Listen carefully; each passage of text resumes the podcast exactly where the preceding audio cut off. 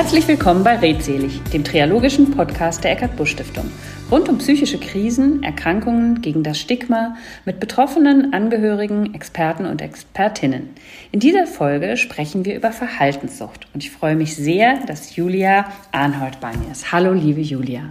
Schön, dass Hallo, wir uns, schön, dass du da bist. Schön, dass wir uns nach so langer Zeit hören und wir sehen uns gerade auch. Nämlich wir nehmen über Zoom auf. Du sitzt in Berlin.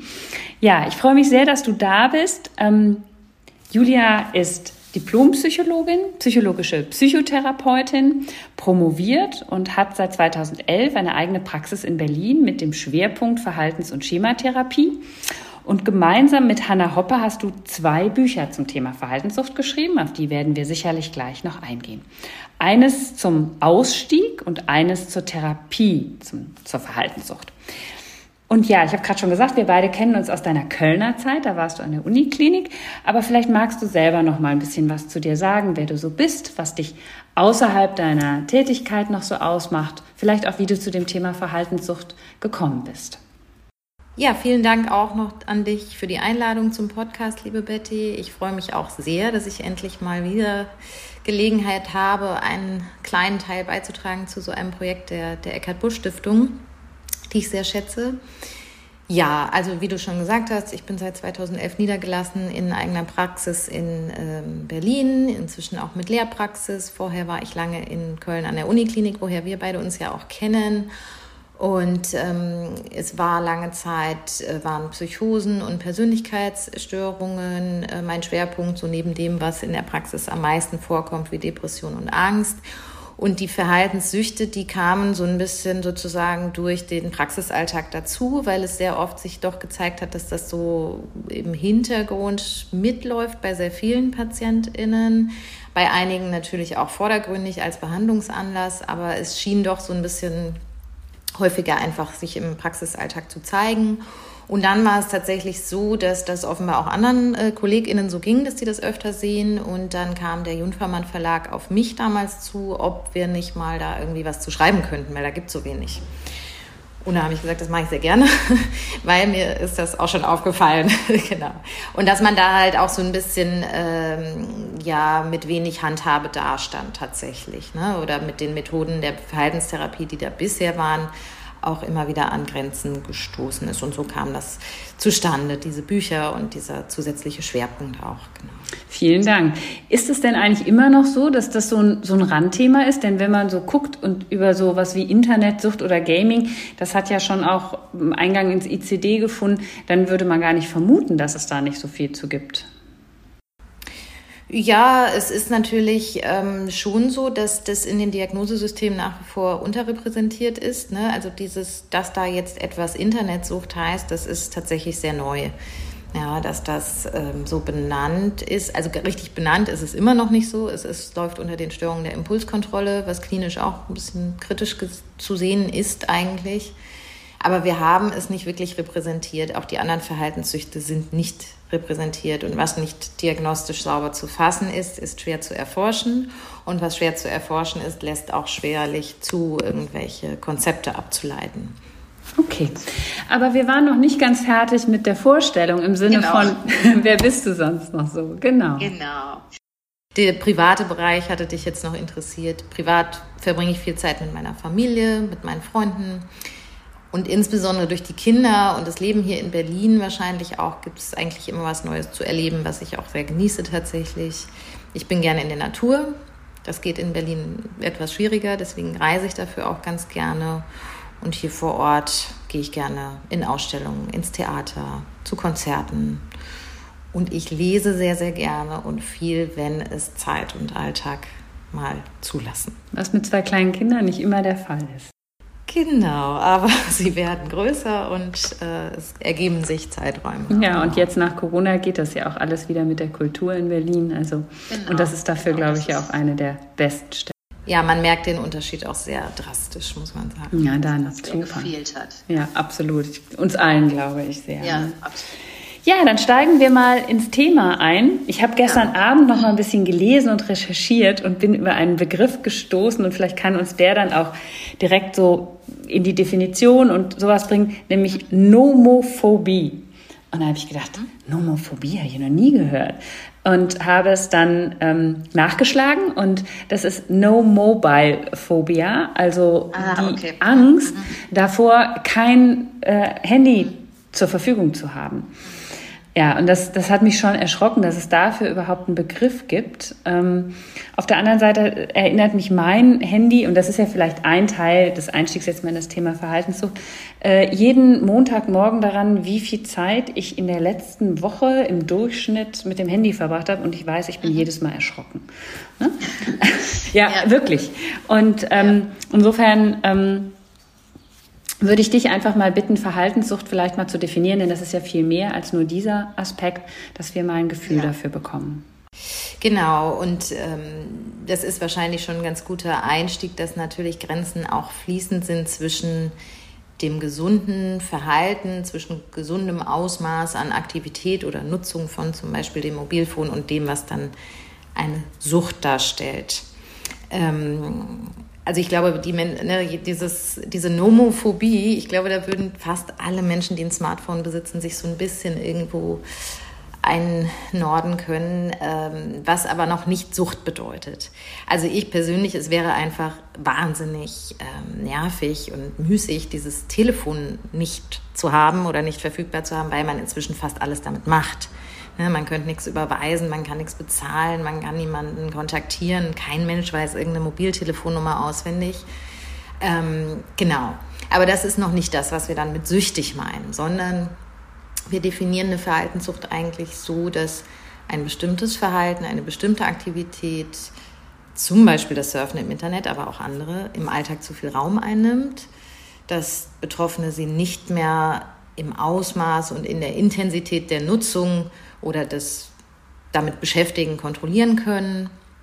Wir sehen dann auch schädliche Auswirkungen, die das Verhalten hat auf das sonstige Funktionieren der Betroffenen, also wie sie im Alltag ihre Aufgaben erledigen können, ihren Dingen nachgehen können und manchmal sogar auf die körperliche Gesundheit.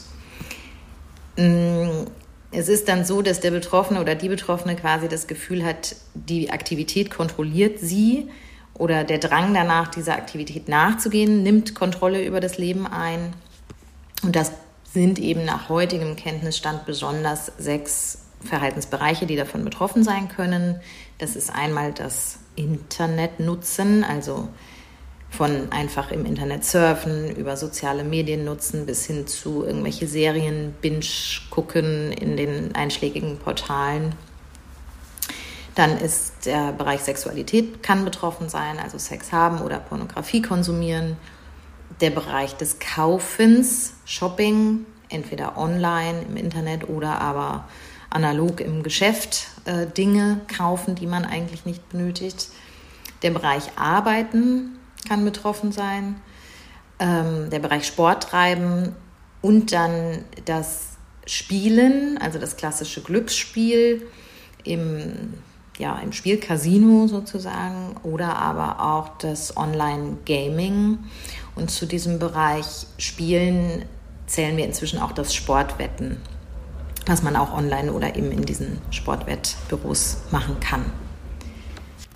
Ähm, genau, ich hätte nämlich jetzt sonst gesagt, mach doch mal ein paar Beispiele, was das sein kann, damit man sich das mal vorstellen kann. Wo ist denn die, also vielleicht zwei ganz konkrete Fragen, wo ist die Abgrenzung zur stoffgebundenen oder substanzgebundenen Sucht? Ähm, und wie verteilt sich das in etwa auf diese sechs Bereiche? Also gibt es was, was einen klaren, also ist es jetzt vielleicht in erster Linie Internet und Shopping und die anderen treten eher zurück? Ähm, vielleicht die letzte Frage zuerst. Äh, gibt es eine Häufigkeitsverteilung? Da beißt sich wieder diese Katze so ein bisschen in den Schwanz mit den Diagnosekriterien. Wir können das nicht wirklich bestimmen.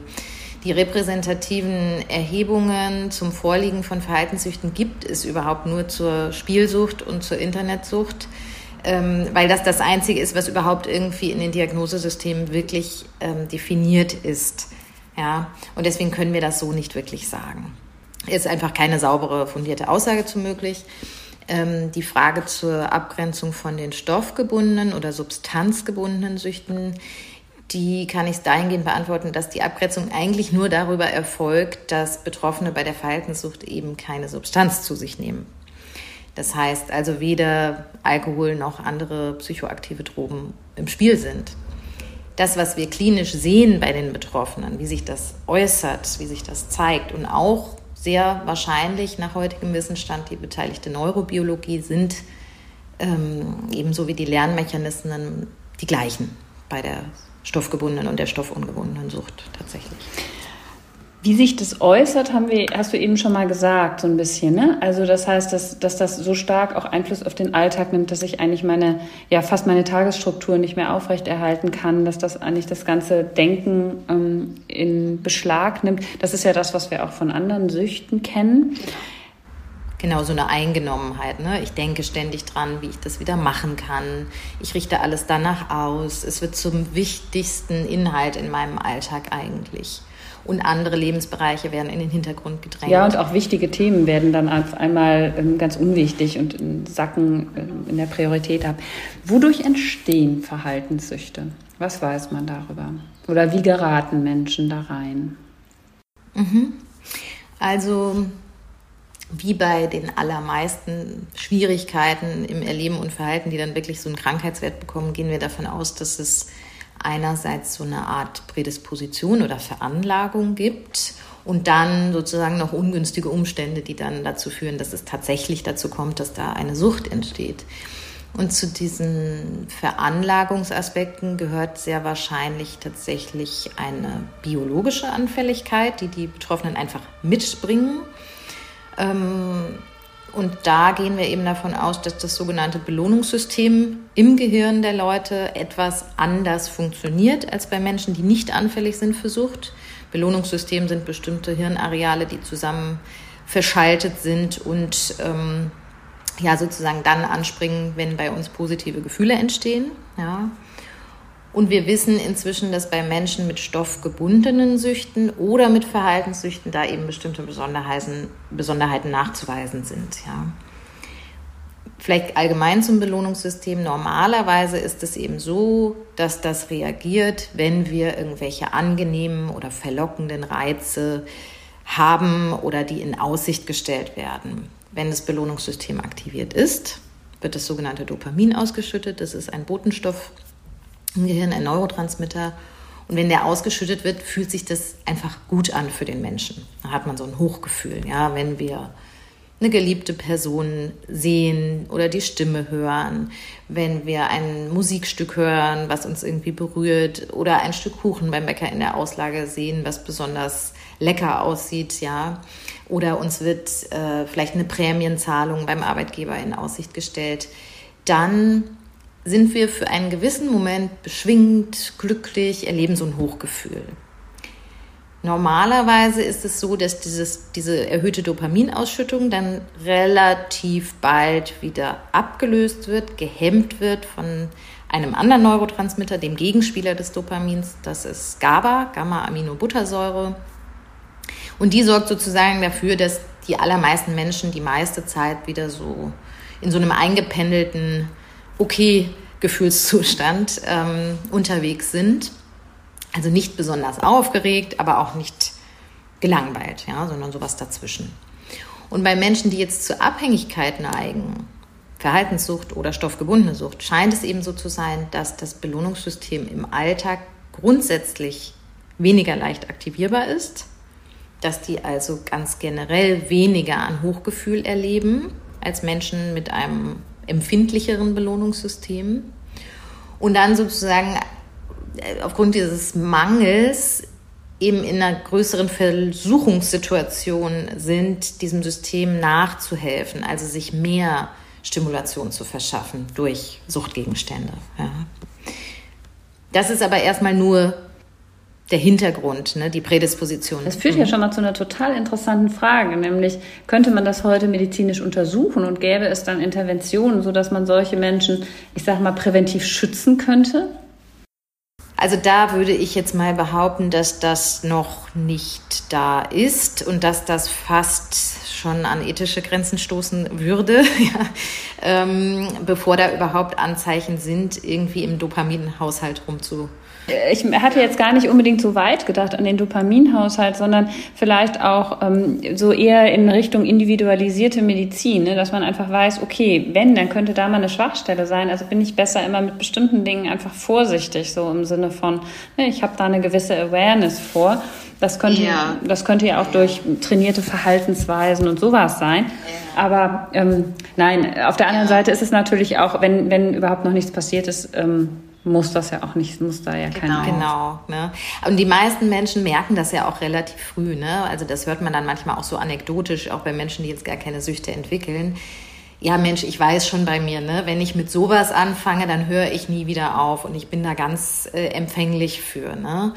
Äh, seien das jetzt Stoffe oder sei das jetzt irgendwie sowas wie, äh, ja, zum Beispiel Videospiele oder so. Ne? Andere sagen, ja, okay, habe ich mir mal angeguckt, kenne ich jetzt, brauche ich nicht mehr. Und andere sagen, oh, ich kann da, ich muss das nächste Level spielen und es fühlt sich so extrem an, ja.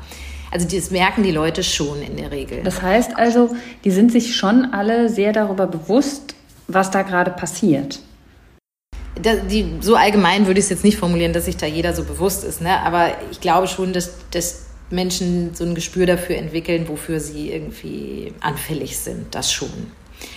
Aber das hat ja in der Regel auch gar keine Implikationen. Nicht jeder mit dieser Prädisposition bekommt auch eine Sucht. Ne? Und das führt zu dem anderen Aspekt in dieser Frage nach der Entstehung der Verhaltenssucht. Ähm, dann kommen in der Regel eben in prägenden Entwicklungsphasen Kindheit und Jugend kommen in ungünstiger Weise prägende Erlebnisse dazu. Das heißt, die Betroffenen hatten zum Beispiel wenig Möglichkeit zu lernen, sich angenehme Gefühle, Hochgefühle auf eine gesunde Weise zu verschaffen, ja, oder auf hilfreiche Weise mit schmerzhaften oder unangenehmen Gefühlen umzugehen oder eigene Impulse zu kontrollieren. Ja. Oder aber sie haben wiederholt negative Erlebnisse gehabt mit wichtigen Bezugspersonen, in dem Sinne, dass zentrale emotionale Grundbedürfnisse, zum Beispiel das nach Bindung oder das nach Autonomie und Kompetenz erleben, immer wieder frustriert oder nicht erfüllt worden sind. Da gehen wir eben davon aus, das ruft bei Kindern und Jugendlichen schmerzhafte Gefühle hervor, wenn diese Bedürfnisse nicht befriedigt werden. Und diese schmerzhaften Gefühle müssen dann irgendwie reguliert werden. Ja. Und Kinder und Jugendliche, die können dieses Regulieren eben nur so gut, wie es ihrem Alter und den Umständen entspricht, in denen sie leben. Und ähm, insbesondere ist das der Fall, wenn sie halt nicht irgendwie eine erwachsene Bezugsperson haben, die da eine orientierende, anleitende Funktion übernimmt, ja, eine wertschätzende. Und so kann es dann sein, dass dieser ganz junge Mensch zum Beispiel sich immer wieder in bestimmte Fantasien oder Aktivitäten in Anführungsstrichen flüchtet, ja, um negative Gefühle weniger zu spüren oder so eine Art Ersatz zu finden für das unerfüllte Bedürfnis. Ja. Und das kann dann eben ein Nährboden sein für spätere Verhaltenssucht, die quasi dann die Funktion übernimmt, Emotionen zu regulieren. Ein ganz wichtiger Aspekt, ne, weil auch das ist noch nicht Sucht dann. Ne? Es muss dann noch was dazukommen, nämlich dass das auch aufrechterhalten wird und sich sozusagen so ausbreiten kann, dass das so riesig wird. Ja, ich kann ja auch ab und zu mal, um Gefühle von Einsamkeit oder was zu, zu regulieren, kann ich dann mal hier und da einen Abend mit Internetgaming verbringen und habe aber noch keine Verhaltenssucht. Ja. Ähm, auch wenn ich vielleicht so ein bisschen unzulängliche Bewältigungsstrategien habe. Aber was dann wirklich die Sucht sozusagen so markant macht und so allumfassend sind tatsächlich auch so Lernmechanismen, Konditionierungsprozesse. Also ganz, wie wir es in der Verhaltenstherapie schon immer wissen, auch von den stoffgebundenen Süchten. Ne, wenn ich wiederholt die Erfahrung mache, mein negatives Gefühl verschwindet oder wird ganz stark reduziert, wenn ich diesem Verhalten nachgehe, ja, wenn ich die Online-Spiele mache zum Beispiel dann oder, oder meine Langeweile wird durch so ein Hochgefühl ersetzt, dann wird es eben immer wahrscheinlicher, dass ich diese, dieses, diesem Online-Gaming häufiger nachgehe. Und was noch passiert ist, das ist eine andere Form von Konditionierung, dass eben, wenn ich diesem Online-Spiel nachgehe oder meinem Online-Shopping oder wenn ich ins Wettbüro gehe, plötzlich bestimmte Dinge, die dabei auch anwesend sind, also wirklich Reize, ne? der Computer selber oder ein Musikstück, was im Hintergrund läuft oder ein Geruch, der da irgendwie häufig, häufig da ist, die können schon in der Folge dazu führen, dass das Verlangen nach dem Spielen oder dem Kaufen ausgelöst wird in der Person. Und das macht dann eben diesen starken Suchtdruck, dieses Craving und dass man da irgendwie so von eingenommen ist und manchmal gar nicht versteht, wieso denke ich denn jetzt schon wieder dran, ins Internet zu gehen oder ins Sportstudio zu gehen. Ich war doch gerade mit was ganz anderem beschäftigt, ja. Mhm. Ja, ein sehr interessanter Aspekt, dass alleine dann so quasi so Dinge aus dem, ne, wie, ein, wie ein Geruch oder sowas aus dem Umfeld, das im Prinzip wieder triggern kann. Genau. Wie ist es denn mit, ähm, also bei stoffgebundenen Süchten haben wir es ja mit psychischen und physischen Folgen zu tun. Mhm. Gibt es das hier auch? Ich meine, abgesehen davon, ne, dass es natürlich so ist, gerade beim, beim Internet-Gaming zum Teil, aber zum Beispiel bei einer Shoppingsucht oder einer Spielsucht, habe ich natürlich auch einfach so Folgen wie, dass, dass das unglaublich meine, meine ganze finanzielle Situation auf den Kopf stellen kann. Absolut. Ne? Aber das ja noch, sind ja nochmal andere Auswirkungen. Aber sprechen wir hier auch von körperlichen und von psychischen Folgen? Mm, also ja, jein. Also ist, was wir nicht haben bei der Verhaltenssucht, ist die sogenannte körperliche Abhängigkeit. Ja, das hat man ja bei den ähm, psychoaktiven Substanzen, bei Alkohol und Drogen, dass man sagt, es gibt neben der psychischen Abhängigkeit, also diesem ständig damit beschäftigt sein, dran denken, an den Suchtgegenstand, an das Suchtmittel und diesem permanenten Verlangen, es zu konsumieren, haben wir ja wirklich eine körperliche Abhängigkeit, die einfach darauf basiert, dass ich lange Zeit einen Stoff zuführe, dem Körper, also Alkohol oder eine andere Droge, an die sich der Körper quasi gewöhnt, wie an Essen und Trinken. Na? Und wenn ich die dann irgendwann nicht mehr zuführe oder weniger zuführe, der Körper beschwert sich sozusagen, reagiert mit heftigen Symptomen, wie wenn ich plötzlich aufhöre zu essen oder zu trinken. Und dann haben wir dieses Entzugssyndrom sozusagen. Das haben wir bei der Verhaltenssucht nicht. Da haben wir physische Entzugserscheinungen, Gereiztheit, Nervosität, innere Unruhe und so weiter, aber eben nicht die körperliche Abhängigkeit, weil wir ja nichts zuführen. Was wir bei manchen Bereichen der Verhaltenssucht schon sehen, sind neben diesen Schäden wie ich habe einen inneren Konflikt, ich habe vielleicht zwischenmenschliche Probleme, weil der Partner, die Partnerin das nicht lustig findet, dass ich da nur noch irgendwie vom Computer sitze ähm, oder das ganze Geld verspiele. Ich habe finanzielle Nöte, die Betroffenen sind oft hoch verschuldet tatsächlich, ne, weil sie zu viel Geld da investieren ins Wetten, Kaufen oder auch in Sexualität. Aber es kann tatsächlich auch so sein, dass ähm, physische Schäden entstehen, zum Beispiel bei der Sexsucht. Wenn man sich vorstellt, die Betroffenen haben dann irgendwie, sind stundenlang, sitzen die vor irgendeinem Online- Pornografieportal masturbieren oder so, die haben tatsächlich Verletzungen oder haben ungeschützten Geschlechtsverkehr mit sich Personen und haben dann Infektionen. Das kann schon. Ja, oder auch bei der Sportsucht ist es natürlich denkbar, dass man seinem genau. Körper einfach zu viel zumutet. Ne? Absolut. Ne? Und das ist ja auch wieder ein Gegenstand oder ein Bestimmungsstück der Sucht, dass die Leute, trotzdem sie diese Schäden erleben, weitermachen. Ja, also Sportsucht ist tatsächlich da auch ein gutes Beispiel. Ne? Also wenn das so ums, ums Gewichtheben zum Beispiel geht, ne? trotz des Muskelfaserrisses wird vier Stunden am Tag weiter trainiert und es wird immer schlimmer. Ja. Oder trotzdem ein Infekt besteht, ne? wird laufen gegangen und es wird plötzlich eine Lungenentzündung draus. Ganz genau.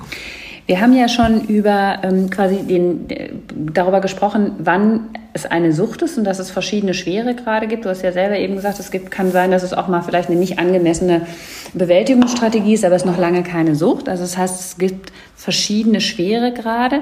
Wann ist denn der Moment, wo ich selber wachsam sein sollte und sagen sollte, okay, jetzt ist es, jetzt ist, wird es irgendwie zu viel und ich habe was bemerkt, was tue ich dann? Oder wann, wann, wann sollte das Umfeld wachsam werden und vielleicht denjenigen auch ansprechen? Ja, also tatsächlich bei den Betroffenen selber ist es, wenn die rückblickend so berichten, ist es häufig schon relativ früh so, dass die so ganz tief drin so ein ungutes Gefühl bei der Sache kriegen. Ne?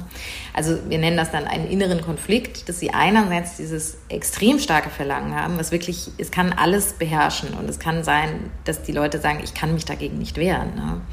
Und so ein Hochgefühl ja auch dabei erleben, was total verlockend ist und reizvoll, attraktiv ist. Und andererseits merken sie aber irgendwie und sind sich schon bewusst, dass da so eine Abhängigkeit besteht. Ja, ich muss das machen. Ich habe jetzt gar keine Wahl mehr. Und das mag niemand, das ist für niemanden angenehm. Ne? Und deswegen sagen wir innerer Konflikt. Ne? Das ist so eine richtig große Ambivalenz zwischen Kosten und Nutzen dieses Verhaltens. Ähm, also die erleben ja auch ganz viele Vorteile davon, aber merken schon auch, wo es hakt. Ah, ganz, ganz klar, ja. Allerdings dieser Spannungszustand, diese innere Ambivalenz, der kann oft wahnsinnig lange bestehen bleiben, bevor Hilfe überhaupt gesucht wird. Und ganz oft bleibt er auch noch lange bestehen, wenn die Leute schon in Behandlung sind. Ja, das ist eigentlich ein Charakteristikum für, für Sucht, diese innere Ambivalenz. Ne? Ähm, und deswegen passiert es gar nicht so selten, dass Leute gar schon letztlich motiviert eher durch Dritte kommen. Sei es, weil Arbeitgeberin droht mit Kündigungen, weil die Leute irgendwie ihre Aufgaben nicht mehr erfüllen. Ähm, oder Partnerin droht mit Trennung, wenn weiter das Konto geleert wird oder die Person immer abwesend ist und ihre familiären oder partnerschaftlichen ähm, Commitments irgendwie nicht mehr erfüllt. Ja. Ähm, und das wird dann in der Regel schon festgemacht an diesen Dingen, was wir Psychologen dann Funktionsniveau nennen, ja, also dass da irgendwelche wichtigen Aufgaben vernachlässigt werden, äh, Rollen nicht mehr erfüllt werden, derjenige nicht mehr präsent ist in Partnerschaft oder Familie oder eben auch ähm, solche Schäden entstehen wie Schuldenberge zum Beispiel oder gesundheitliche Beeinträchtigungen. Ich könnte mir auch vorstellen, dass es ja, wie natürlich bei vielen psychischen Erkrankungen, aber dass es auch mh, mm, ja nach wie vor ein Stigma hat und Scham besetzt ist. Ne? Also wenn ich jetzt weiß, ich, ich shoppe zum Beispiel zu viel im Internet, ähm, dann gibt mir das vielleicht Dopamin, aber ich merke, ich bin verschuldet und so, aber ich, ich also ich würde, glaube ich, hätte auch einfach diesen Konflikt, dass ich schäme mich dafür ja. und ähm, das jetzt irgendwo zu artikulieren und mir quasi Hilfe zu suchen. Ja, absolut. Also ähm, da würde ich jetzt mal so aus klinischer Sicht auch behaupten, das ist, unterscheidet sich von Verhaltenssucht zu Verhaltenssucht. Ja, Kaufen ist ein ganz gutes Beispiel dafür. Das ist tatsächlich sehr schambehaftet, ähm, weil das ja auch also die Betroffenen kaufen ja nicht Dinge, die sie benötigen oder dann den einen Luxusgegenstand, sondern das klinische Bild ist wirklich so, die kaufen dann fünfmal einen und denselben Pullover, ja, oder ähm, das dritte Haushaltsgerät der gleichen Art oder so, ja, und dann ist das irgendwo gehortet, die Sachen müssen irgendwo hin, sie werden eigentlich gar nicht benutzt, ja, also es ist irgendwie auch was Sichtbares nach außen, weshalb die sich dann häufig auch sozial zurückziehen, ne? was dann wiederum Folgeprobleme wie Depressivität äh, mit sich bringen kann zum Beispiel. Ähm, während zum Beispiel die Arbeitssucht zumindest sehr lange eben nicht so sehr von Schamgefühlen begleitet ist, weil das ja eher so in der Leistungsgesellschaft dann noch vielleicht äh, Credits kriegt, ja, so Mensch, äh, der arbeitet aber viel und ist fleißig und erledigt alles. Und ja, das erfährt dann eher noch sozusagen positive Rückmeldungen. Zumindest von Dritten, ne? also von zum Beispiel LebenspartnerInnen dann schon wieder auch oft nicht mehr, ne? weil die Person einfach abwesend ist. Aber so grundsätzlich gesellschaftlich ist da weniger. Ja, ähnlich wie, wie das Thema Sport, was natürlich bis zu einem gewissen Grad auch erstmal hm, kriegst du da das Schulterklopfen und die Bewunderung Mensch, der anderen. Jeden Tag, super, ja. Toll.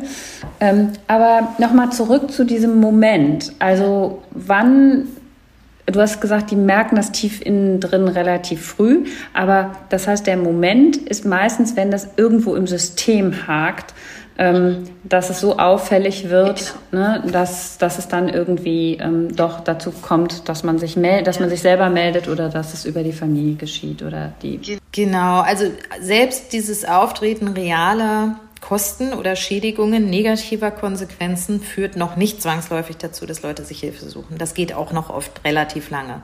Die kommen manchmal schon mit einem Schuldenberg, der ist schon nicht mehr zu bewältigen eigentlich zum Beispiel. Ne? Ähm, es ist dann eher so, eine, so ein sich aufsummieren und kumulieren von schadhaften Konsequenzen oder tatsächlich die Pistole auf der Brust von Angehörigen oder aus dem Arbeitsumfeld. Wenn du jetzt nicht was machst, dann bin ich weg oder dann hast du die Kündigung was. Was bei mir gerade so zu der Erkenntnis auch nochmal führt, das ist natürlich abgesehen von der Tatsache, dass psychische Erkrankungen ja immer die Familie und ähm, das enge System in Mitleidenschaft ziehen und auch eine besondere Belastung sind, wenn dann hinzu noch ein Schuldenberg kommt, habe ich ja noch ein Thema. Ne? Also das, das macht die Sache nun mit Sicherheit nicht leichter. wie, wohin wenden sich solche Leute? Wenden die sich an den Hausarzt, an Psychiater, an niedergelassene Psychologen? Wo kommen die denn im System hoch sozusagen oder wo kommen die vor? Also tatsächlich, viele melden sich gar nirgendwo und es ist dann ein sozialer Abstieg, der da stattfindet. Ne? Eine psychosoziale ähm, Beeinträchtigung, die irgendwo auch fortschreitet oder bleibt. Das passiert tatsächlich leider.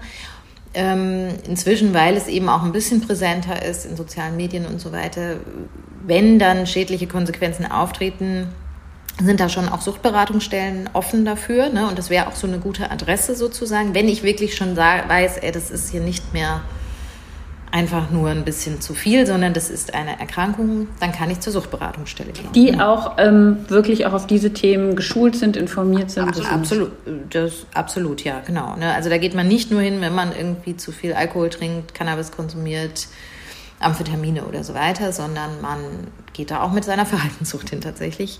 Oder aber zur psychotherapeutischen Sprechstunde, um sozusagen eine erste diagnostische Einschätzung zu bekommen, ob da vielleicht eine Suchterkrankung vorliegen könnte und dann gegebenenfalls auch eine psychotherapeutische Behandlung mit diesem Fokus zu beginnen. Mhm. Wie ist es denn mit überhaupt? Also gibt es Entzugserscheinungen, ähnlich wie wir das von, von stoffgebundenen Sichten kennen? Und was passiert dann in so einer Therapie oder im schlimmsten Fall ja vielleicht auch in der Klinik? Ich weiß nicht, ob es das für solche Geschichten auch gibt.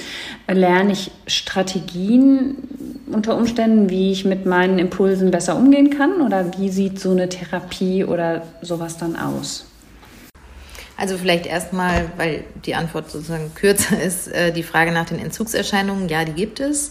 Eben, wie gesagt, nicht auf der körperlichen Ebene im engeren Sinne, wie wir das vom Alkoholentzugssyndrom kennen, ne? dass dann bis hin zu epileptischen Anfällen äh, tatsächlich auch lebensbedrohliche Dinge passieren können, weil eben keine Substanz zugeführt wird. Aber Entzugssymptome sind Teil des klinischen Bildes. Das heißt, wenn ich nicht als Betroffene der Aktivität wie gewohnt und gewünscht nachgehen kann, dann habe ich zum Beispiel starke Stimmungsschwankungen, Schlafstörungen, Nervosität, innere Unruhe, Gereiztheit, so etwas. Ähm, und das ist natürlich auch das, was, wenn die Leute eigenständig versuchen, ähm, das Verhalten zu reduzieren, Abstand davon zu nehmen, erleben die das und dann sind sie ganz schnell wieder zurück bei dem Verhalten, um dieses unangenehme Erleben nicht zu haben. Ja, das ist eben die Krux diese erhöhte Rückfallneigung durch die Entzugssymptome. Ähm, wenn wir das in der Therapie haben, bereiten wir die Leute natürlich darauf vor, dass das passieren wird, wenn sie jetzt das Verhalten reduzieren oder eine Weile abstinent davon sind, dass sie dann wahrscheinlich solche Symptome haben werden und dass wir dann damit versuchen umzugehen, ja, indem wir das irgendwie begleiten. Die Therapie an sich ähm, hat natürlich am Beginn erstmal die große Aufgabe, so ein individuelles, vertieftes Verständnis für die Hintergründe und die Aufrechterhaltung der Sucht bei dieser Person, die da eben sitzt, individuell zu ja, verstehen. Also ein Fallkonzept zu erstellen, gemeinsam. Ja. Ähm, warum habe genau ich genau diese Problematik und warum kriege ich die nicht los? So. Der Behandlungsplan sieht dann vor, dass wir erstmal sehr gründlich aufklären und informieren über Sucht, Verhaltenssucht, ja, die Mechanismen, die da zugrunde liegen, was das eigentlich bedeutet, dass es eben auch das Entzugssyndrom gibt, dass es Rückfallneigung gibt, dass es Kontrollverlust gibt, dass es auch einen Toleranzeffekt gibt, ähnlich wie der, bei der stoffgebundenen Sucht, ja. Also ich, um diese gleiche Wirkung auf meine Stimmung zu erhalten, muss ich zum Beispiel im Wettbüro immer höhere Einsätze machen, was fatal ist, ja. Ich fühle mich dann nicht immer besser damit, sondern ich brauche mehr, um den gleichen Effekt zu haben. Genau. Und dann arbeiten wir eben in der Therapie an diesen zugrunde liegenden emotionalen Strukturen. Das heißt, die Betroffenen werden therapeutisch darin unterstützt, unangenehme Empfindungen erleben zu können, erstmal, sie zuzuordnen, darunter liegende emotionale Bedürfnisse angemessen zu versorgen, also nicht so eine Pseudo-Bedürfnisbefriedigung zu haben, sondern eine echte Bedürfnisbefriedigung, sodass dann eben überhaupt erst möglich wird, Schritt für Schritt das suchtartig ausgeübte Verhalten zu reduzieren. Wenn ich keine Alternative dazu habe, ne, dann falle ich wieder in dieses Nichts und habe nur das unangenehme Erleben und möchte schnellstmöglich betäuben und habe den Rückfall. Und ähm, wir gehen schon davon aus, dass es für das, also ich sage immer, so eine komplette Abstinenz ist ja mal vielleicht abgesehen vom Glücksspiel bei diesen ganzen Verhaltenssüchten kaum möglich. Ja, also gar nicht, genau, gar nicht mehr arbeiten, sich niemals irgendwie eine neue Winterjacke kaufen und ähm, oder keinerlei sportlicher Betätigung mehr nachgehen, ist ja eigentlich auch nicht, also es ist in manchen Aspekten nicht möglich und in manchen auch nicht wünschenswert. Ne? Es kann aber hilfreich sein, sich für eine Weile zumindest komplett zu distanzieren und eine Weile komplett abstinent zu sein vom kritischen Verhalten und oder dann spätestens in der Folge sehr klare Regeln zu definieren hinsichtlich Zeit und Anlass des Verhaltens. Also dass es losgelöst wird von dieser Funktionalität, die Stimmung zu regulieren zum Beispiel, dass es eine bestimmte Dauer oder ein bestimmtes Maß nicht überschreiten darf. Und manchmal oder in der Regel ist es gerade am Anfang auch nötig, dass man den Zugang zu den Verhaltensweisen oder den Aktivitäten einmal sperrt, ja, also unmöglich macht. Stimuluskontrolle nennen wir das. Also zum Beispiel Internetseiten zu blockieren oder das Internet mal eine Weile äh, komplett auszuschalten an den Orten, wo wir uns meistens aufhalten, das Smartphone eben einmal vom Internet abzuschalten für einige Wochen oder Monate, Kreditkarten zu sperren und so weiter. Und ganz wesentliches Element der Therapie das ist immer so, auch in den stoffgebundenen äh, Suchtbehandlungen ganz, ganz wichtig eben, ne? weil es durch Konditionierung dazu kommt, dass völlig neutrale Reize gekoppelt sind mit diesem Verlangen nach der Aktivität. Ja? Äh, müssen wir das in der Therapie identifizieren, was da alles gekoppelt ist und das wieder entkoppeln. Ja? Das heißt, wir unterstützen die Betroffenen darin, dass sie sich diesen Reizen aussetzen, ohne dem Verhalten nachzugehen. Das könnte zum Beispiel so aussehen, dass wir dann vor einem Spielautomaten sitzen äh, mit den Betroffenen und die sitzen da davor und haben das Verlangen, ich schmeiße da jetzt mein Geld rein und lege los und dürfen das aber nicht tun. Und da bleiben sie so lange sitzen, bis das Verhalten substanziell abnimmt. Und genau. äh, ich könnte mir vorstellen, und zum Beispiel dieses Geräusch, dieses Klackern, was man dann hört, könnte ja, ja wieder so ein Trigger sein, also dass man lernt, genau. das im Prinzip einfach genau. normal anzuhören. Genau. Ne? Genau, und das klingt jetzt erstmal alles so, so simpel, ne? aber in der Therapie ist es wirklich ein relativ umfangreiches Unterfangen und äh, weil man sich vorstellen kann, dass das einfach sehr viele Reize sind, die man auch erstmal überhaupt identifizieren muss, ja in verschiedenen Kontexten, in denen sich die Personen äh, bewegen. Aber wenn wir es nicht tun, trägt das eben auch zur Rückfallwahrscheinlichkeit bei. Da gibt es so diese klassischen Anekdoten von alkoholabhängigen Menschen, die irgendwie 30 Jahre abstinent waren. Und dann sind sie irgendwo an einem Ort, wo sie lange nicht waren und gehen an der einen Kneipe vorbei, wo sie früher immer getrunken haben. Und nur weil sie dieses Schild sehen, ne, gehen sie da rein und trinken nach 30 Jahren das erste alkoholische Getränk und sagen nachher, ich habe keine Ahnung, was da mit mir eigentlich los war. Wie ferngesteuert bin ich da einfach reingelaufen. Das ist aber, also Rückfall ist ein, ist ein guter, eine gute Steilvorlage gerade, nämlich wie sieht es denn mit, den, mit der Heilungswahrscheinlichkeit aus oder Gesundung oder wie auch immer man das nennen will. Denn mit Süchten ist es ja immer so eine Sache. Die Disposition behalte ich ja vielleicht auch mein Leben lang. Es ist auch das Lernen mit, also der, das Lernen mit dem Umgang mit dem Thema. Wie, wie sieht das aus? Wie erfolgreich ist das? Oder was, was habt ihr da für Erfahrungen gemacht und erlebt? Ja, also grundsätzlich ja, ist Verhaltenssucht auch heilbar, so wie auch stoffgebundene Süchte heilbar sind würde das so ein bisschen in Anführungsstriche setzen, weil was wir erreichen können und auch oft erreichen, ist, dass eben die Suchtkriterien nachher nicht mehr erfüllt sind sozusagen ne? und die Betroffenen da Abstand gewinnen.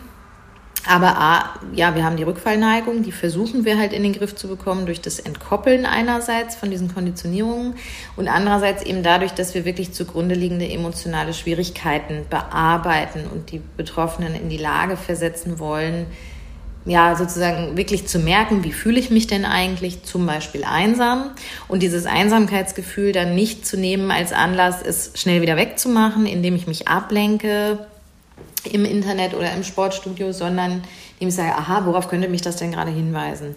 Oh, ich brauche gerade irgendwie das Gefühl, da ist jemand, bei dem bin ich geborgen und der ist für mich da. Ich rufe jetzt mal die beste Freundin oder den besten Freund an und habe hier irgendwie ein ähm, ja, ein, ein nährendes Gespräch. Ja.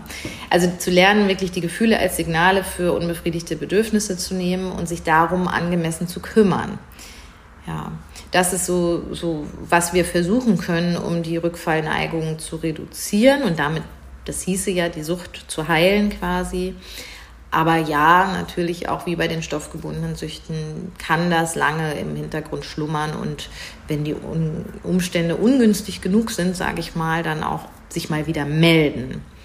Was aber, also ne, auch das, die Rückfälle, die, die sind quasi störungsimmanent, die gehören dazu und die können auch nach Abschluss der Therapie nach Jahren nochmal auftreten. Das heißt aber nicht, der Betroffene ist jetzt wieder süchtig. Da erfüllt er wieder die Kriterien der Sucht, sondern erstmal ist es dann ein Rückfall, der uns ja auch sehr viel Informationen darüber gibt, was war denn da vielleicht gerade los? Ja? War das jetzt nur so eine doofe Kopplung, die mir da irgendwie begegnet ist und wo ich dann quasi blind da reingelaufen bin in den Rückfall oder war gerade was an Belastung bei mir los, was ich noch nicht so gemerkt hatte, wo ich vielleicht nicht achtsam war mit mir und wo ich noch mal genau hingucken muss.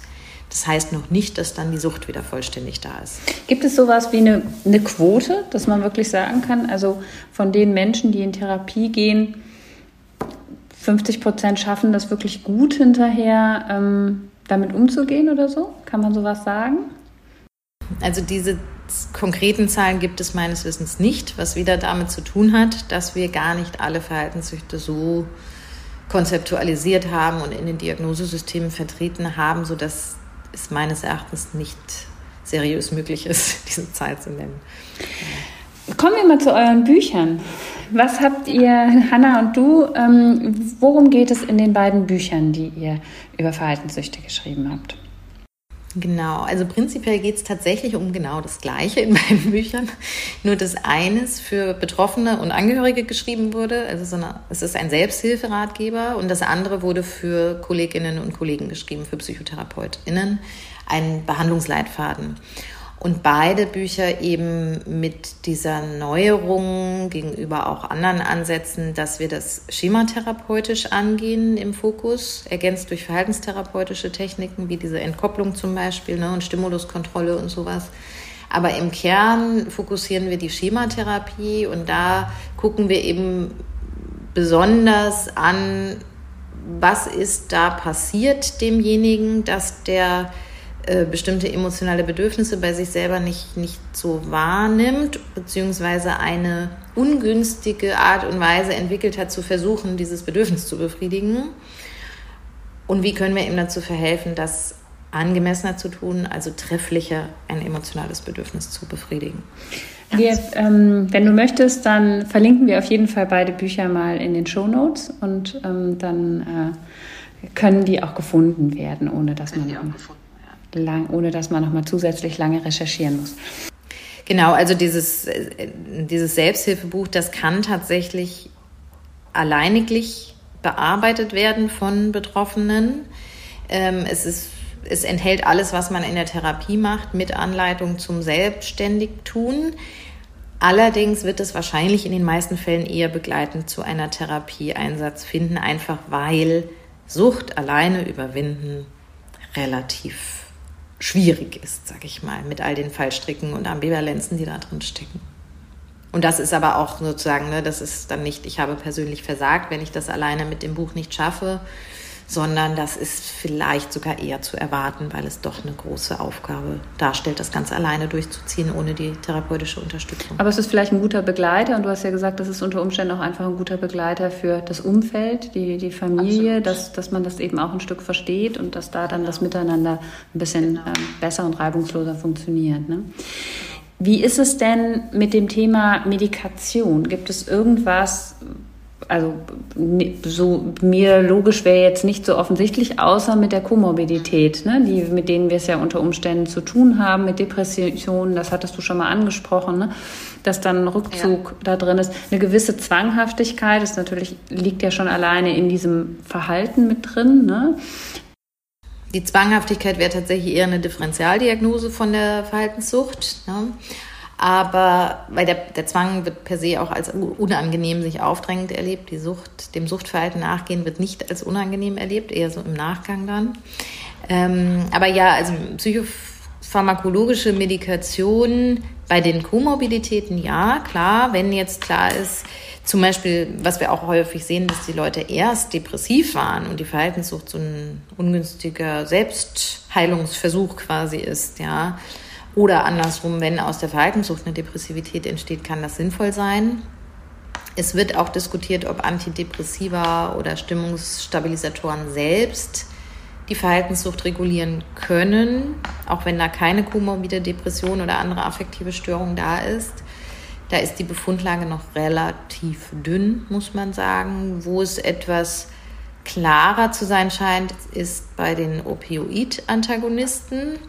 Das ist eine Gruppe von Medikamenten, die auch Einsatz findet schon sehr, sehr lange bei alkoholabhängigen Personen, um diesen Suchtdruck, das Craving zu unterdrücken, was ja eigentlich das aufrechterhaltende Element ist für Sucht. Ähm, wie gesagt, aber Befundlage für Verhaltenssüchte ist da noch nicht ganz so äh, stabil und wir sollten da immer im Einzelfall mit Beratung von Fachärztinnen dann entscheiden, ob das Sinn macht oder nicht. Bei schweren Fällen und Verläufen würde ich es aber immer zumindest mal in Betracht ziehen und mit einem Psychiater, einer Psychiaterin darüber sprechen wollen. Wobei, das ist, ist auch so ein bisschen ein kritischer Punkt, weil die, die wissen das zum Teil tatsächlich nicht, eben weil über Verhaltenssucht nicht viel gelehrt wird auch. Ne? Ähm, also ich habe manchmal auch in meinen Fortbildungen zum Thema, habe ich dann ärztliche KollegInnen sitzen und die sagen dann echt, ich wusste gar nicht, dass ich denen da was verschreiben könnte, zum Beispiel. Ne? Also das ist wirklich noch da muss noch viel passieren. Ja, aber dafür ist ja auch sowas wie das hier jetzt gerade gut, dass wir mal drüber sprechen, dass es sich einfach, ähm, dass es ein bisschen mehr in die Kommunikation, in die Öffentlichkeit ähm, ja. kommt, ne? dass wir lernen, darüber zu sprechen. Und ich komme damit auch mal zu einem aktuelleren, aktuelleren Thema. Was hat Corona mit Verhaltenssüchten gemacht? Ich, meine Hypothese wäre mal ein starker Anstieg oder zumindest potenziell die Gefahr für einen Anstieg. Ja, also es sieht momentan auch so aus, insbesondere bei den Jugendlichen tatsächlich. Ne? Das sind dann wahrscheinlich aber auch noch mal ein bisschen andere Hintergründe als jetzt hier so im Allgemeinen beschrieben. Ähm, also bei den Kindern und Jugendlichen, das, da haben wir ja wirklich eine große Studie und da ist es ja, es hat ja Hand und Fuß, dass die affektiven und Angststörungen zugenommen haben und auch die Suchterkrankungen. Ne? ich würde mal sagen, das ist für jeden Laien irgendwie nachvollziehbar, warum, wieso, weshalb. Ne? Auch hier verstärkt negative Empfindungen, Einsamkeit, Angst, ähm, Ratlosigkeit, Hilflosigkeit, ähm, gleichzeitig eine massive Reduktion von Dingen, die uns Freude bereiten könnten, von sozialen Kontakten, was bekanntermaßen Depressionen begünstigen kann, ja. Und natürlich auch Suchterkrankungen, ne? weil dann sitze ich halt da in meinem Lockdown und mit meinen Kontaktbeschränkungen und dann suche ich mir irgendwie meine Hochgefühle woanders. Ja, absolut, ja. Mhm. Ähm, wir haben viele Dinge, die ich so gedanklich ähm, mitgebracht habe, haben wir schon oder hast du schon quasi so sehr gut ähm, erklärt, vorweggenommen und so weiter. Ich würde vielleicht noch mal gerne auf diesen Punkt mit der Familie eingehen. Ähm, was, was sind denn so die Dinge, die für die Angehörigen quasi so die Guideline sein sollten. Weil ich sag mal, auf der einen Seite ist es ja eine Mischung aus Verständnis und trotzdem muss ich ja auch gucken, wo ich mich selber vielleicht wieder abgrenze und schütze. Ähm, nun ist, sind das ganz besondere Formen. Ne? Wir hatten das eben schon, wenn da noch das finanzielle Thema hinzukommt. Ähm, ja. Geht ihr darauf in, in diesem Ratgeber ein und was, was sind so die wichtigsten Themen? Ja, also genau, in dem Ratgeber gibt es ein gesondertes Kapitel für Angehörige, wo das nochmal vertiefend sozusagen angesprochen, skizziert wird, was erfahrt ihr eigentlich und wie könnt ihr damit umgehen.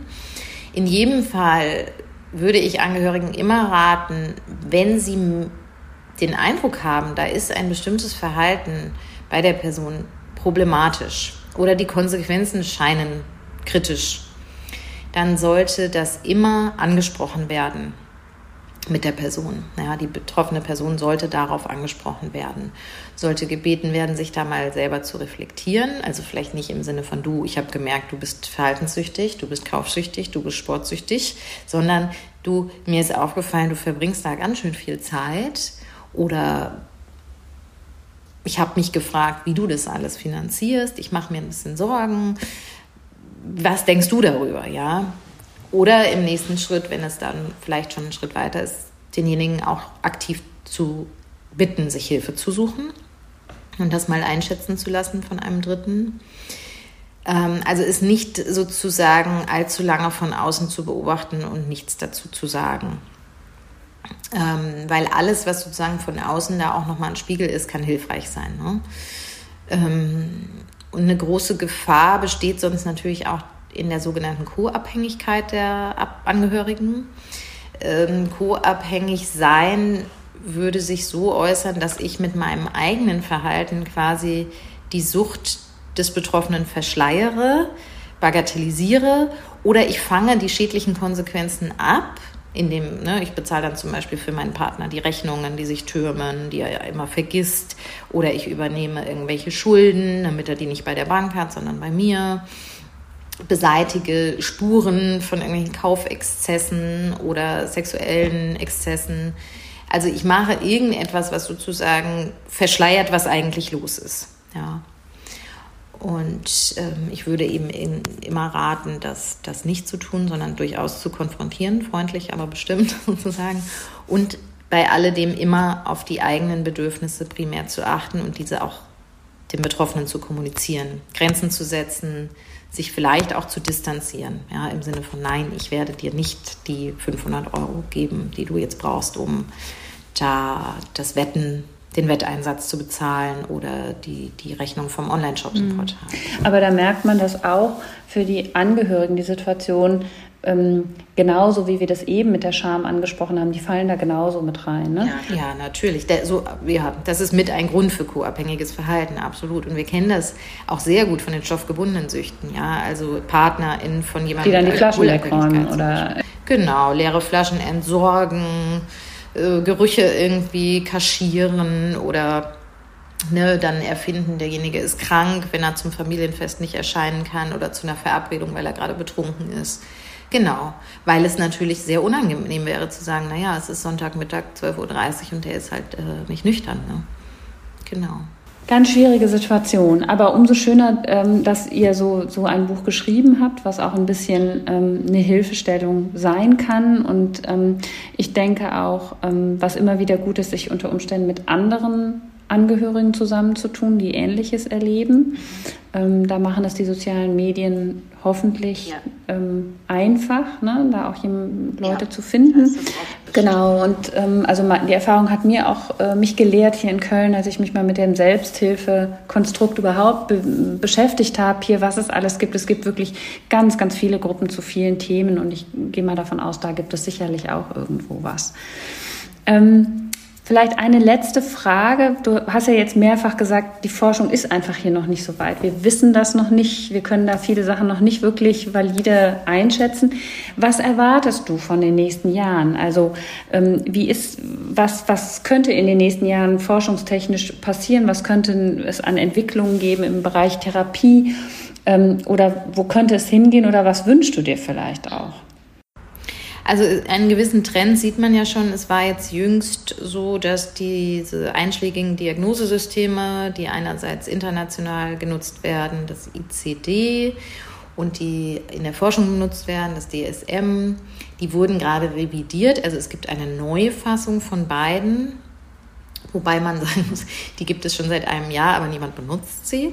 Das ist noch kritisch anzumerken, ähm, weil dafür muss dann auch wieder äh, jeder, der ärztlich oder psychotherapeutisch tätig ist, muss in eine Fortbildung und muss lernen, das anzuwenden und so weiter. Und das dauert in der Regel lange, bis das dann alle so tun.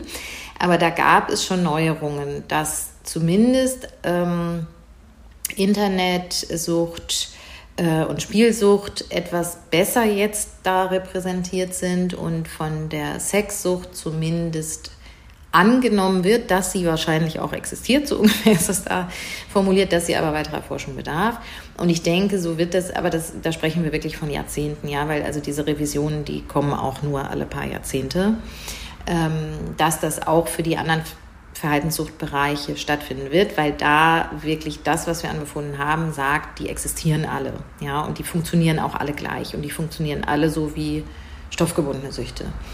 Ähm, Und die Leute kommen häufiger in die Behandlungen und damit entsteht eigentlich eine Realität, ja, oder ein Abbild der Realität. Nur ähm, die Forschung funktioniert besser, wenn wir es schon repräsentiert haben. Und das ist einfach, da malen die Mühlen relativ langsam. Aber wenn das dann mal so ist, dann werden wir auch bessere Zahlen haben und bessere Möglichkeiten haben, auch Therapien anzubieten mhm. natürlich. Naja, das ist leider was, was ähm, doch viel Geduld erfordert und äh, bis es zumindest da so in den Systemen erscheint. Ne? Was aber natürlich niemanden daran hindern sollte, sich Hilfe zu suchen ähm, und ähm, Genau. Und die, die, die Leute, die praktisch tätig sind, also in allen Fortbildungen, die ich zu dem Thema mache, sitzen niedergelassene PsychotherapeutInnen und PsychiaterInnen und die sagen alle, ja, wir haben das dauernd in der Praxis, ja. Endlich ist da mal eine Fortbildung zu, so ungefähr, ja. Wir, wir haben die immer da sitzen und dann machen wir was, was wir denken, was gut ist. Aber, ne, also es ist da, ja. Es ist als Problem da, absolut. Okay. Sollen wir, können wir diese Fortbildung auch über irgendeinen Link erreichen und vielleicht ähm, mit verlinken? Ja, es gibt halt immer wieder neue Termine ne, und wechselnde Orte und Institute. Die ja, aber vielleicht irgendwie einfach ähm, mhm. einen Link auf das deine Seite oder sowas, dass man sich melden genau. kann. Ja? Ja, absolut. Das ist absolut möglich, genau. Dann stelle ich dir jetzt mal die Frage, die wir natürlich jedem stellen, wenn wir, wenn wir einen Podcast machen, nämlich ja. was du tust ähm, für deine seelische Gesundheit und um eben im Gleichgewicht zu bleiben. Und, ähm Schöne Frage zum Abschluss. Ähm, kommt ja ein richtiger Fundus wahrscheinlich zustande, wenn ihr das immer als letzte Frage habt. Genau. Naja, also als Schematherapeutin halte ich es natürlich für zentral wichtig und das, das die Basis von allem sozusagen, dass ich wirklich versuche, so bewusst wie möglich wirklich in mich reinzuspüren, zu gucken, was fühle ich gerade, was empfinde ich gerade und das wie so ein Signalleuchte am Auto zu verstehen, ja, was ist bei mir gerade los, was brauche ich gerade. Ja, eben wie ich vorhin gesagt habe, wenn ich da gerade irgendwie das Gefühl habe, ich stehe allein auf weiter Flur, dann rufe ich mal jemanden an, der mir nahe steht und tausche mich da aus, zum Beispiel. Oder aber andersrum, wenn ich das Gefühl habe, mir ist gerade alle, alle sind mir zu nah und wollen zu viel und so, dass ich dann mal mir eine Auszeit nehme und nur mit mir alleine Zeit verbringe. Ja. Darüber hinaus finde ich persönlich ganz wichtig und hilfreich, so Routinen in meinem Alltag zu haben, Routinen, Rituale, also sowohl was Wochenabläufe angeht, als auch so diese markanten Punkte im Jahr. Also ne, so, eine, so eine gewisse Planung dahingehend auch zu haben und eine Vorfreude auf die Anlässe, die da kommen einfach als Rahmen, als Orientierung und auch so ein bisschen für dieses Gefühl von, die Dinge kehren wieder und sind irgendwie vielleicht auch ein bisschen handhabbar sozusagen und vorhersehbar. Ähm, und immer wieder das Besinnen auch darauf, was ist für mich persönlich eigentlich wichtig und wertvoll, was ist mein Sinn und Zweck an diesem ganzen Dasein. Ähm, übergeordnet vielleicht auch im Hinblick darauf, wie gefühlt die Welt sich in den letzten drei, vier Jahren so einmal von innen nach außen gestülpt hat, Zeit und Weltgeschehen ähm, uns, uns viel mehr beschäftigen als in den Jahren zuvor. Halte ich es auch für sehr wichtig, so auf die eigenen Werte zu gucken, schauen, in welchem Maß kann ich vielleicht selber mich engagieren, helfen, unterstützen in bestimmten Bereichen Einerseits, andererseits aber auch, und das halte ich, glaube ich, für eine zentrale Kompetenz für die nächsten Jahrzehnte, auch zu akzeptieren, dass die Dinge nicht leicht sind. Also dass auf der einen Seite natürlich Freude und Leichtigkeit zum Leben dazugehört, auf der anderen Seite aber auch, dass das Schwierige und das Krisenhafte seinen Platz hat. Und gerade so im Hinblick zum Beispiel auf Klimakrise sind wir einfach an einem Punkt, das hat ein Ausmaß erreicht, dass äh, bestimmte Belastungen wahrscheinlich jetzt einfach dazugehören. Und wir damit leben müssen irgendwo. Und nicht alles zum Besseren leider zu verändern geht. Vielen Dank für dieses ähm, ja, tief, tiefgehende, finde ich, ähm, Fazit oder für diese tiefgehende Erklärung auch, was, was du da so siehst und wie, wie du es siehst und wie du es angehst, finde ich sehr, ähm, ja, finde ich sehr, auch auf eine Art inspirierend. Ähm, Ich danke dir überhaupt, liebe Julia, für das spannende Gespräch. Ich habe auch noch mal eine ganze Menge gelernt und mitgenommen. Ich hoffe, unsere HörerInnen auch. Und ähm, ja, sage ganz, ganz herzlichen Dank. Im April sprechen wir mit Jutta Berger zum Thema Bipolarität. Sie erzählt von ihren eigenen Erfahrungen. Und ich sage danke und bis bald bei Rätselig.